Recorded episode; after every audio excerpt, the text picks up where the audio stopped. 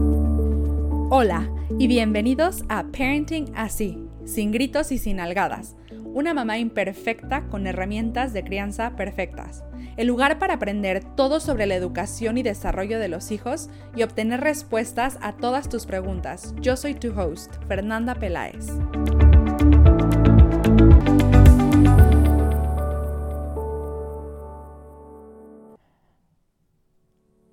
En este episodio te daré toda la información para que descubras si estás criando hijos adictos a la aprobación. Haremos un ejercicio en el cual podrás experimentar la diferencia entre alabar y dar aliento, y te compartiré tips para dejar a un lado las alabanzas y la aprobación, y en lugar de ello te enfoques en alentar a tus hijos para que no sean adictos a la aprobación. Y bien, comencemos. ¿Cuántos de ustedes escucharon alguna de las siguientes frases en su infancia o sus derivados? ¡Ay! Pero qué bonita te ves cuando te portas bien.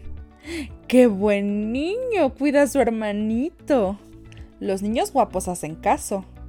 Las niñas lindas recogen todos sus juguetes. Yo me pregunto, ¿qué nos enseñaron esas frases? ¿Realmente éramos o somos menos bellos cuando no cooperamos o nos portamos mal? La realidad es que no. Sin embargo, estas frases sí que impactaron en las creencias que formamos sobre nosotros mismos, al igual que nuestro sentido de importancia y pertenencia. Y por supuesto, todo ello se refleja en nuestro comportamiento, incluso de adultos. Pero, ¿Cómo es que educamos niñas, niños y adolescentes que son adictos a la aprobación? Alabándolos todo el tiempo. Y el antídoto es alentarlos. Antes de definir la diferencia entre alentar y alabar y cómo las alabanzas se relacionan con la constante búsqueda de aprobación, hagamos un pequeño ejercicio. Primero, te voy a decir una serie de frases que alaban, al finalizar estas, te diré frases de aliento. Cuando escuches cada frase, quiero que te enfoques en lo que estás pensando, sintiendo y decidiendo sobre ti mismo y sobre mí también, que soy la que te está transmitiendo estos mensajes. ¿Estás listo? ¿Estás lista? Comencemos con las primeras frases que alaban. Puro 10, te mereces un gran premio. Estoy tan orgulloso de ti. Qué bueno que me escuchaste. Me encanta lo que hiciste. Eres una niña tan buena. Lo hiciste justo como te dije. Sabes muy bien cómo darme gusto. Perfecto. Justo lo que esperaba. Y ahora las frases que dan aliento. Trabajaste duro, te lo mereces. Debes estar orgulloso de ti mismo. ¿Cómo te sientes al respecto? Lo resolviste por ti misma. Confío en tu buen juicio. Puedes decidir lo que es mejor para ti. Puedo confiar en que aprendes de tus errores. Te quiero sin condiciones. Ahora, quiero que pienses cómo te sentiste cuando oías las frases que alaban. Quizá a lo mejor al principio te sentiste bien, pero conforme fueron pasando las frases, esa sensación de bienestar fue disminuyendo y se transformó en otra cosa. ¿Qué decisiones tomaste acerca de ti mismo? Algunas de las respuestas comunes después de este ejercicio sobre las frases que alaban es que las personas se sienten amadas pero de forma condicionada o que se sienten presionados con cumplir las expectativas del adulto o de la persona que les está diciendo estas frases. Imagina, cuando dices frases de alabanza a tu hijo, esto es lo que empieza a sentir, que tiene que cumplir con tus expectativas e incluso dejar a un lado lo que él cree o quisiera. Y a lo mejor piensas, bueno, pero yo soy su papá o yo soy su mamá y realmente solo quiero lo que es mejor para él o para ella. Pero recuerda que todo lo que vive contigo lo va a trasladar a las vivencias con otras personas. ¿Y qué tal que si después tiene que cumplir las expectativas de personas que no tienen su mejor interés. Ahora quiero que pienses en cómo te sentiste y qué decisiones tomaste sobre ti mismo con las afirmaciones que dan aliento. Algunos de los comentarios generales después de este ejercicio con esas frases, es decir, las que dan aliento, son me sentí empoderado para ser quien soy y para ser mejor. Me sentí amado incondicionalmente y alentado. Sabía que estaba bien que me equivocara porque podría encontrar una solución. Qué interesante, ¿no crees? Hay una gran diferencia entre las afirmaciones que dan aliento y aquellas que alaban. Y con todo esto en mente, ahora sí definamos qué es alabar y qué es dar aliento. Alabar es una expresión de aprobación. Es hacer un juicio favorable de algo y glorificar especialmente al atribuir la perfección. Y alentar es infundir valor, incitar o estimular. Una de las grandes diferencias entre alabar y alentar es que el aliento se dirige hacia la acción y la alabanza hacia la persona. Además, alabar reconoce solo el producto completo y perfecto. Es condescendiente y manipulador. Alentar reconoce el esfuerzo y la mejora continua. Es respetuoso y apreciativo. Puede que las alabanzas momentáneamente motiven a la buena conducta. Sin embargo, es importante cuestionarnos cuáles son los resultados a largo plazo. ¿A qué invita a los niños a pensar de sí mismos?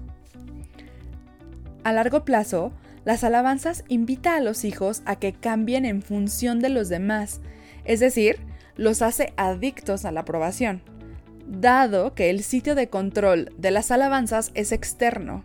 A lo que me refiero con el sitio de control es que la pregunta principal sobre las alabanzas se pone en ¿qué piensan los demás?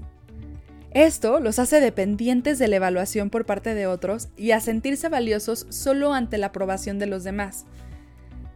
Piensa verdaderamente en las relaciones que pueden desarrollar tus hijos cuando son adictos a la aprobación a qué conductas de riesgo se pueden enfrentar y llevar a cabo solo por pertenecer, por obtener la aprobación de los demás, porque su sentido de importancia y significado está basado en la creencia de que solo pertenece cuando las demás o los demás le aprueban.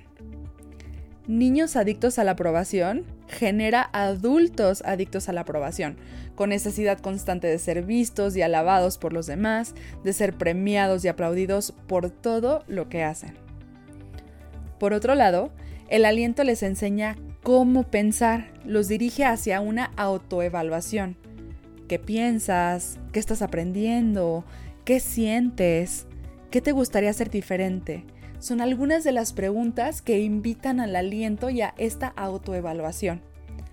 El efecto sobre el sentido de valor propio es el saberse y sentirse valioso sin la necesidad de la aprobación de los demás. Esto es porque el sitio de control es interno, se cimienta en la pregunta, ¿qué pienso yo?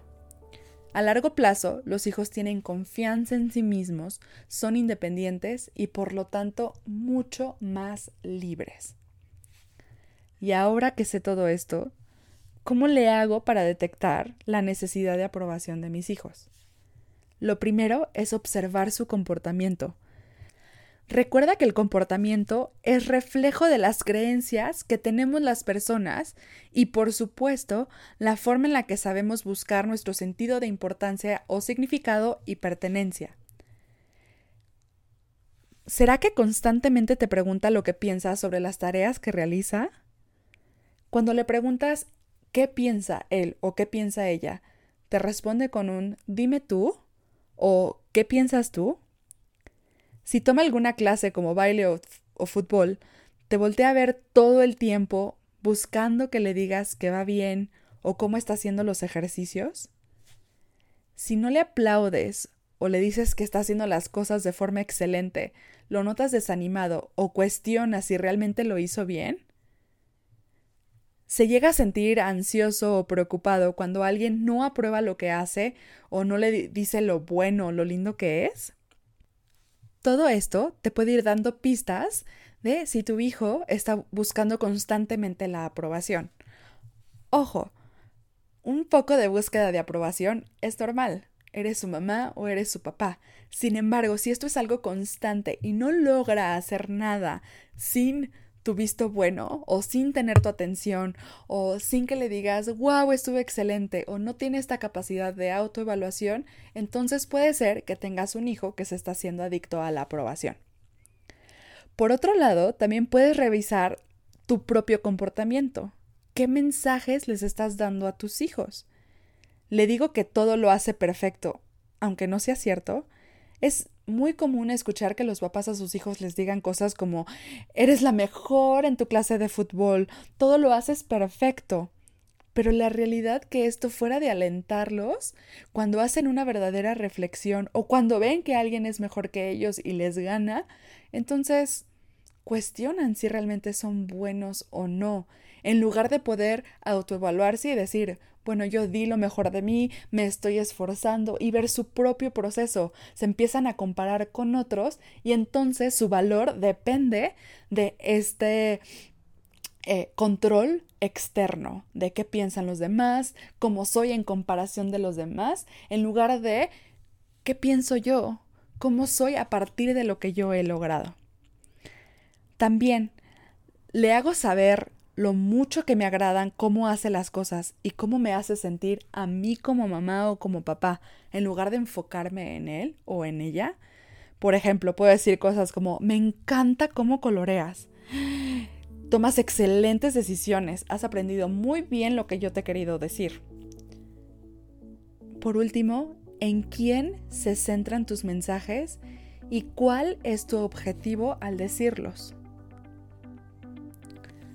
Algunas estrategias que podemos utilizar para alentar a nuestros hijos en lugar de alabarlos es, en primer lugar, no premiar su conducta, porque si no, solamente van a actuar por el premio y para llegar al premio en lugar de porque eso es bueno para ellos y porque han interiorizado que esa conducta es buena o es adecuada. Segundo, puedes invitar a la reflexión Preguntas como las que te mencioné anteriormente de tú qué piensas, cómo te sientes de lo que hiciste, qué te gustaría hacer diferente, crees que diste tu mayor esfuerzo, etcétera. Todo aquello que le haga reflexionar sobre lo que hizo, pero a partir de lo que él o ella piensa. Y a lo mejor me dices, bueno, ¿y qué pasa si me pregunta, ¿y tú qué piensas? Aquí es importante devolverle la pregunta. ¿Qué piensas tú? Si es muy insistente, sí puedo decir, bueno, yo pienso que debes sentirte orgulloso, yo noté tu esfuerzo, pero dime tú qué piensas, siempre devolver y regresar a que haga su propia reflexión sobre lo que hizo o dejó de hacer. También puedes fomentar el aprendizaje a partir de los errores. Es decir, no catastroficar cuando cometan algún error, sino más bien preguntar, ¿Qué aprendiste de esto? ¿Qué podrías hacer diferente la próxima vez que enfrentes una situación similar? ¿Cómo crees que lo puedes resolver? Etcétera. Para alentar, también puedes usar frases de confianza, como noto tu esfuerzo, debes sentirte orgulloso de ti mismo, lograste el objetivo que te planteaste porque te esforzaste, perseveraste hasta el final, lo hiciste por ti mismo, sé que puedes encontrar una solución, confía en que lo harás, confía en tus capacidades, etc. También puede ser un ejemplo de crecimiento y no de perfección. Y por último, céntrate en tu hijo, no en lo que sus acciones te generan o dan a ti. Para dar aliento, en ocasiones solo basta transformar un pedacito de nuestro lenguaje. En lugar de decir me siento orgulloso de ti, decir debes sentirte muy orgulloso de ti mismo. Y no porque no pueda expresarle mi orgullo, claro que puedo hacerlo, pero que sepa que quien debe sentirse orgulloso es él o ella. No porque yo lo hago, sino porque él se da cuenta de que lo que logró es de orgullo. No se trata de ser paranoides por alabar de vez en cuando. Las alabanzas, como los dulces y los chocolates, se pueden disfrutar en ocasiones, sin embargo, recibir mucho de ello no tiene un buen resultado. Drykers describía el aliento para los niños como el agua para las plantas, alimento básico para todo ser humano y de todos los días. El aliento tiene como resultado el que los hijos se vean como personas capaces, que valoran más su esfuerzo y aprenden de sus errores, en lugar de enfocarse en la perfección o en darle gusto a los demás. Si deseas enviar una pregunta para ser respondida en uno de nuestros episodios, puedes enviar un correo electrónico a fernanda.pelaes.ipitayo.com, ipitayo con Y, o a través de nuestras redes sociales en Facebook como Ipitayo, Instagram como Ipitayo-MX o en nuestra página de internet www.ipitayo.com en la sección de contacto. Me siento halagada de tenerte a bordo en un episodio más y estoy segura de que continuaremos aprendiendo mucho juntos.